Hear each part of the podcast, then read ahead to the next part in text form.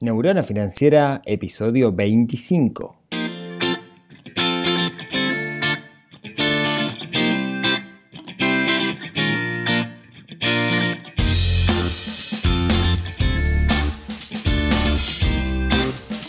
Bienvenidos al podcast Neurona Financiera, donde hablamos de finanzas personales, donde hablamos de inversión, donde aprendemos a cómo dominar el sutil arte del dinero y no que el dinero nos domine a nosotros. Soy Rodrigo Álvarez, creador de neuronafinanciera.com, este sitio web donde hablamos de cosas relacionadas con dinero y a veces no tanto, y cosas más relacionadas sobre actitudes, sobre hábitos, sobre cómo llevar adelante nuestras vidas y que el dinero no nos genere mucho estrés o que no nos genere estrés ni siquiera. Hoy estamos en 19 de diciembre, estamos ahí, este es el episodio previo a, Navidad. Acuérdense que vengo diciendo que se nos viene Navidad hace tiempo, así que no dejen para último momento. Ya estamos en último momento, de hecho, no les quiero tirar abajo, pero ya estamos en último momento para comprar las cosas, en particular para comprar regalos, etc. Así que Mm, si no compraron, salgan ya y, olvídense del estrés de comprar algo el 23 o el 24 o el 22. ¿sí? Bueno, hoy 19 de diciembre, cumpleaños de mi mamá. No creo que me esté escuchando mi madre, pero si me estás escuchando o alguien que la conoce está escuchando, díganle que la, saludé por, por acá. Cumpleaños de Rodolfo Roballo también, gran, gran amigo, compañero de, de trabajo. Bien, el capítulo pasado, déjenme contarles algo antes de arrancar sobre, sobre este capítulo. Capítulo pasado, pasado hablamos sobre esta cosa que es la planificación del año. Y, claro, hay mucha gente que escucha el podcast que está en, en, niveles respecto a esto de las finanzas personales, niveles distintos. Entonces me pasó que, que, recibí un comentario diciendo, che, este capítulo estuvo flojo. Y, y, es totalmente válido, ¿no? cualquiera puede pasar que el, episodio o el contenido de un día no sea justamente lo que uno, lo que uno está esperando. Y pero igual yo me, claro, cuando recibo algo así me quedo con la idea, yo lo recibo de uno, dos, tres personas, de, la, cantidad enorme de gente que lo escucha, y me quedo un poquito con la idea de, uy, pucha, capaz que tuve flojo, capaz que estoy siendo reiterativo, ya me lo han dicho alguna vez, ¿no? Y, y mortizo un poco. Pero después el otro día, el domingo, estaba en la casa de mi hermana, que era su cumpleaños, todas las mujeres de mi familia cumplen en diciembre. Estaba en el cumpleaños y de repente me llega un mensaje por, por el Instagram de Neurona Financiera. Voy a ver, era una foto de una pareja que estaba haciendo una planificación anual con un tablero con post-it precioso y me quedé re contento, me generó muchísima ilusión saber que, que, bueno, que puede haber gente que no le sirva tanto, pero que hay otros que, sí les sirve y que implementan, porque lo que digo siempre, no se trata solamente de, de, escuchar, sino de llevar a la acción todo esto. Así que bueno, a, aquellos que alguna vez algún capítulo les embole, sepan, sepan disculparme y aquellos que pueden aprovechar las cosas, vamos arriba, no saben la, ilusión que me genera saber que le están dando fruto, le sacando jugo, eh, le, genera frutos esto de que, que estamos hablando y estos 20 minutos que invierten semanales charlando o escuchándome. Bueno, hoy eh, tengo una pregunta que me gustaría trabajar con, con, ustedes o al menos charlar mi opinión. La pregunta me llega por parte de, Ismael, que me llegó, recuerden, por neuronafinanciera.com barra, barra contacto. Me han llegado muchas y he contestado también unas cuantas, por eso no, no hemos tenido un capítulo de preguntas. Ismael me dice, hola Rodrigo, gracias por el podcast, la verdad me ha ayudado muchísimo, en particular a planificarme. Bueno, qué bueno. Ahora estoy con la planificación de mi 2019, pero tengo una pregunta. Yo tenía de antes planificado irme de vacaciones, pero eso me aleja bastante de mi objetivo. ¿Qué hago? Porque a mi familia ya le dije que nos íbamos a ir. ¿Cuál es tu opinión? Un abrazo, Ismael. Excelente pregunta y, la elegí justo porque me parece que es el timing perfecto para charlar de, este tema ahora en diciembre. Acá en el hemisferio sur, en particular en Uruguay, porque en otros países quizás no, pasa tanto, enero todo el mundo se toma vacaciones. ¿sí? Las vacaciones son enero y febrero, todo el mundo se suele ir ahí y es un momento, en particular en Uruguay, donde todos estamos pensando en a dónde irse de vacaciones. Y, una primera pregunta que nos podemos hacer es, ¿vale la pena irse de vacaciones? O en otras palabras, financieras, ¿es un gasto o es una inversión? Yo les cuento que de chico nunca me fui de vacaciones. Yo no, sé si lo conté aquí alguna vez, pero eh, yo, crecí, toda mi vida en la ciudad de la costa, en particular en Shangri-La. ¿Sí? Es un lugar acá, unos pocos kilómetros, unos 20 kilómetros, 19 para ser exactos, de, de Montevideo, con playa. No es la playa más linda del universo, no son esas aguas transparentes del Caribe, pero es una playa linda, linda arena, médanos, etc. Entonces yo crecí con la idea que vivíamos en un lugar de irnos de vacaciones. Y de hecho tengo muy poco recuerdo de mi padre tomándose vacaciones, de no ir a trabajar. Creo que se tomaba carnaval, eh, semana de carnaval, que es algo que festejamos por acá, o a veces Semana Santa, pero, pero no mucho más. Tengo poco recuerdo de mi padre en casa toda la semana. Pero irnos de vacaciones a algún lado, desde que yo tengo memoria, creo que no lo hicimos nunca. De hecho, mis vacaciones eran cuando yo no tenía escuela o, liceo, me iba con mi padre de gira. Si mi padre trabajaba visitando veterinarias en el interior, entonces mi vacaciones era irme con él. Me conocí de Uruguay así de pequeño, ¿no? Y estuvo bueno. Y la, gran joda era dormir en, hoteles y comer en restaurantes todo el tiempo, ¿no? La milanesa con papas fritas y huevo frito terna del niño. Pero, pero no tuve vacaciones familiares en sí misma. Ese concepto no lo recuerdo. Fue recién después de grande que, me metí a entender si era necesario o no el tema de las vacaciones. Entonces, podemos verlo de ambos lados, ¿no? ¿Es un gasto o es una inversión esto de las vacaciones? Si decimos que es un gasto, bueno, puede ser, sí, capaz que es lo que le pasa a Ismael. Tiene un objetivo que, como vimos en el episodio pasado, el objetivo al final se puede resumir en cierta cantidad de plata que tengo que ahorrar mensualmente o anualmente para llegar hasta ahí. Y capaz que, yéndose de vacaciones, porque a la larga gastas dinero, no llega. Entonces lo aleja un poco del, objetivo. Y lo cierto es que la, plata de las vacaciones es plata que se va y como plata, como tal cual, no vuelve. No, es una inversión que después va a volver en, metálico. Entonces podemos verlo como un gasto. Yo soy más de la idea de verlo como una inversión. ¿Pero una inversión en qué? Porque no es una inversión que vaya a volver en dinero. Yo lo veo como que las vacaciones son una inversión en uno mismo. Estamos comprando salud cuando nos vamos de vacaciones. Cuando estamos, nos vamos de vacaciones, lo que estamos haciendo de una u otra forma es cortar con la rutina. Es salir del ciclo en el que estamos todos los días, de lunes a viernes o de lunes a lunes, eh, en, el mismo ambiente. Lo que nos permite es ver las cosas con cierta perspectiva. Entonces, ayuda mucho primero a descansar, a descansar el cuerpo, a descansar la mente de lo que estamos haciendo siempre. Entonces, por eso creo que, estamos invirtiendo en salud, por eso yo creo que es, recomendable esto de, las vacaciones. Creo que las vacaciones al salir de la rutina también lo que nos permite es generar nuevas ideas. Yo en, los mejores proyectos se me han ocurrido en vacaciones. De hecho, Neurona Financiera nació en, en, vacaciones, digamos, ¿no? Fue una idea que se me ocurrió estando, estando de vacaciones y, si yo le contara todas las ideas que se me han ocurrido, no muchas las he implementado, pero otras tantas sí, han, salido en vacaciones. Como que al, liberarte de lo que estás pensando todo el día, empezás a generar ideas nuevas. ¿no? Por ejemplo, yo en vacaciones es cuando leo más, me encanta leer en vacaciones. Bueno, desde que tengo hijos chicos, digamos, es un privilegio que no, me puedo dar tanto, pero me encanta leer en vacaciones, me como libros en vacaciones. Y los libros son ideas que después los pones en tu propio contexto y generan nuevas ideas a partir de eso. Entonces, me parece que es algo, algo increíble. Entonces, desde mi punto de vista y desde mi visión, las vacaciones no solamente es algo deseable, sino que es algo necesario.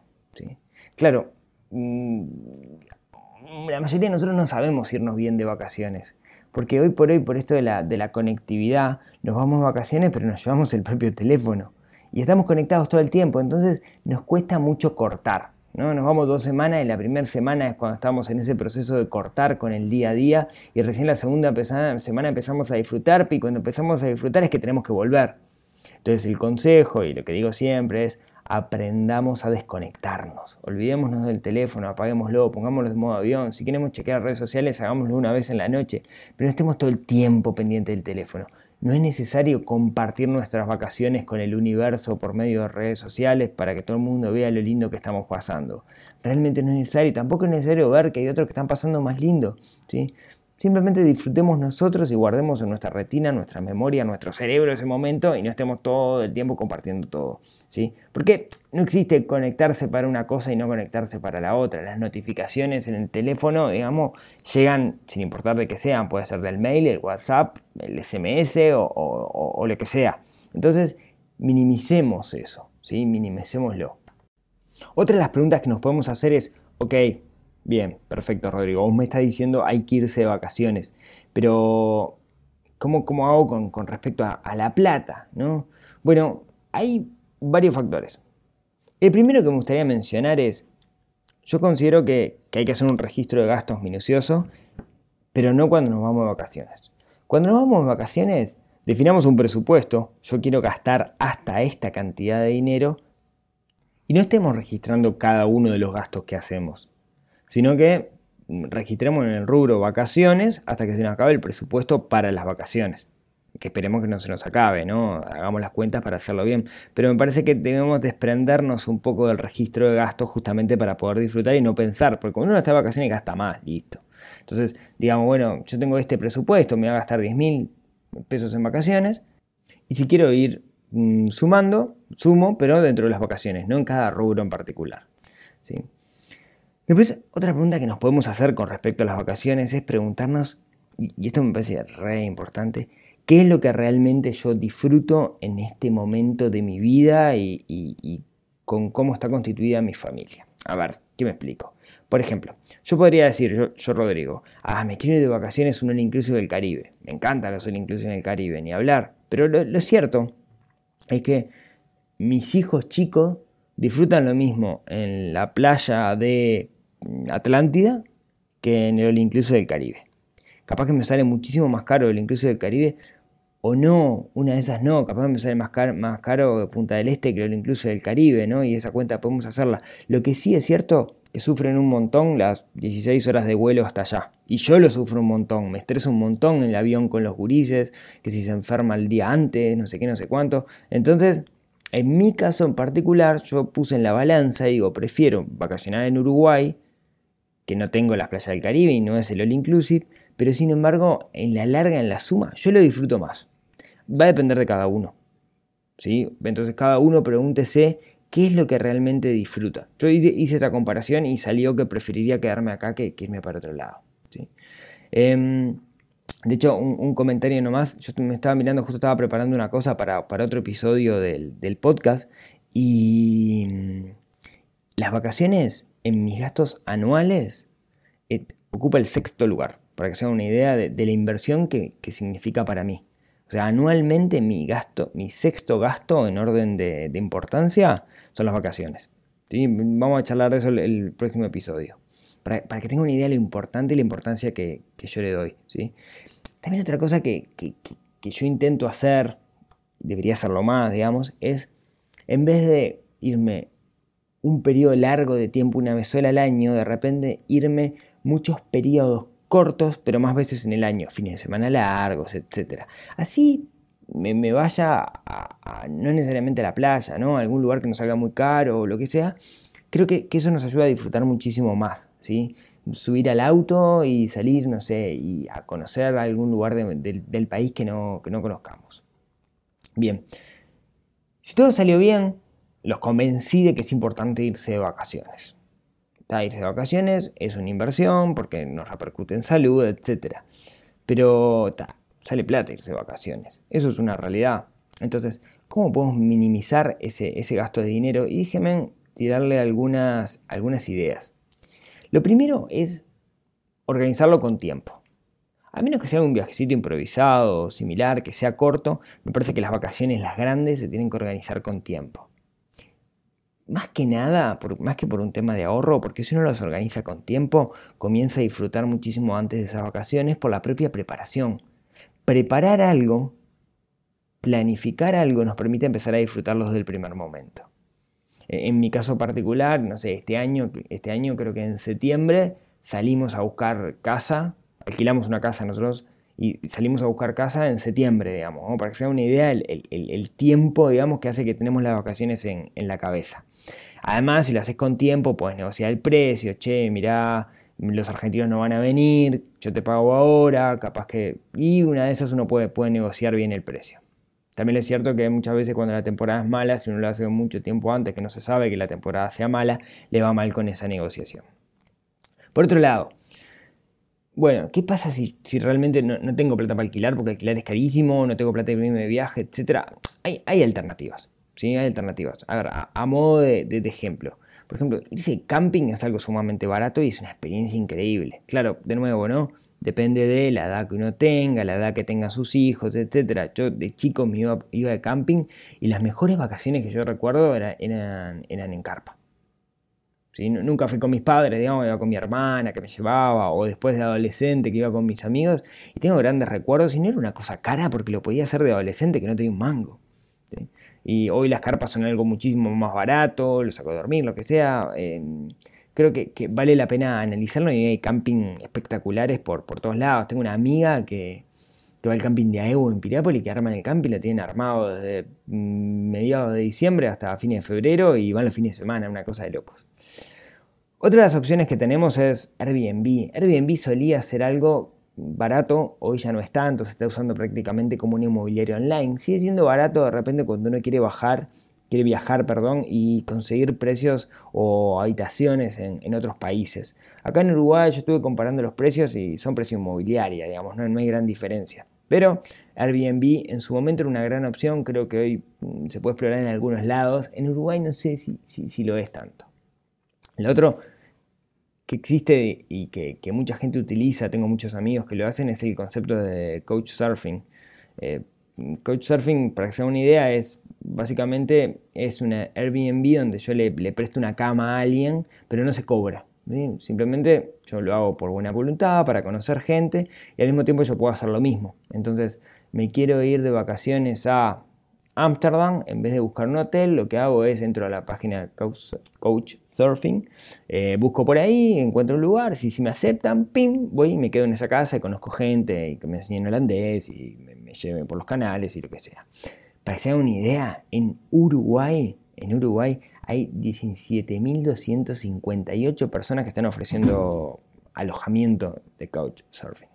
O sea, es algo, una práctica bastante, bastante extendida. De nuevo, depende de nuestra edad, depende de nuestros hijos, pero todo sumamente barato porque es gratis. Lo otro, digamos, es el tema de los hostels.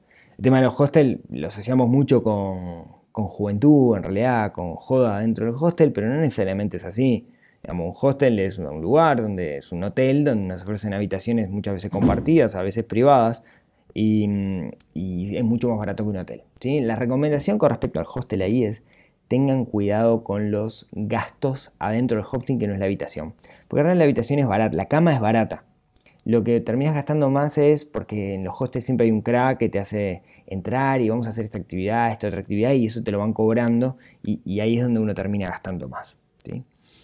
Si queremos irnos en, eh, de viaje en, avión, digamos, después la otra es buscar los mejores pasajes. Ahí hoy por hoy hay cientos de comparadores, de hecho es súper conocido despegar.com. Mucha gente que viaja con despegar.com se queja porque dice, bueno, sí, pero le pasa que el servicio al usuario después es malo, si me pasa algo no sé qué hacer, etc. Hay una alternativa aquí en Uruguay que se llama mercadoviajes.uy, que básicamente es lo mismo que despegar.com, pero, pero de agencias locales. Entonces al final vos estás hablando con, no con un call center de alguien que te atiende en otro país, sino con alguien de Uruguay que lo conoces y que te pone una mano y puedes ir hasta ahí, entonces te da como muchísimo más, más seguridad.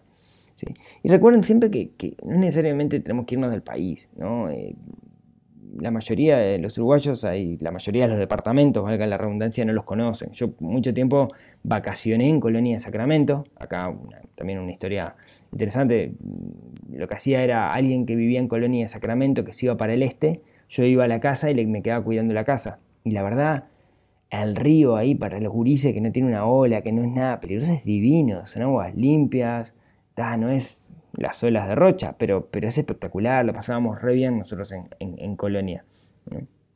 Yo creo que, Uruguay tiene, mucho para ofrecer, podríamos mencionar, digamos, cualquiera de los departamentos tiene, tiene cosas muy lindas y, depende mucho también la época del año, ¿no? No me iría en enero a Artigas, pero, pero bien que ir a Artigas a pasear en julio eh, me encantaría, ¿sí?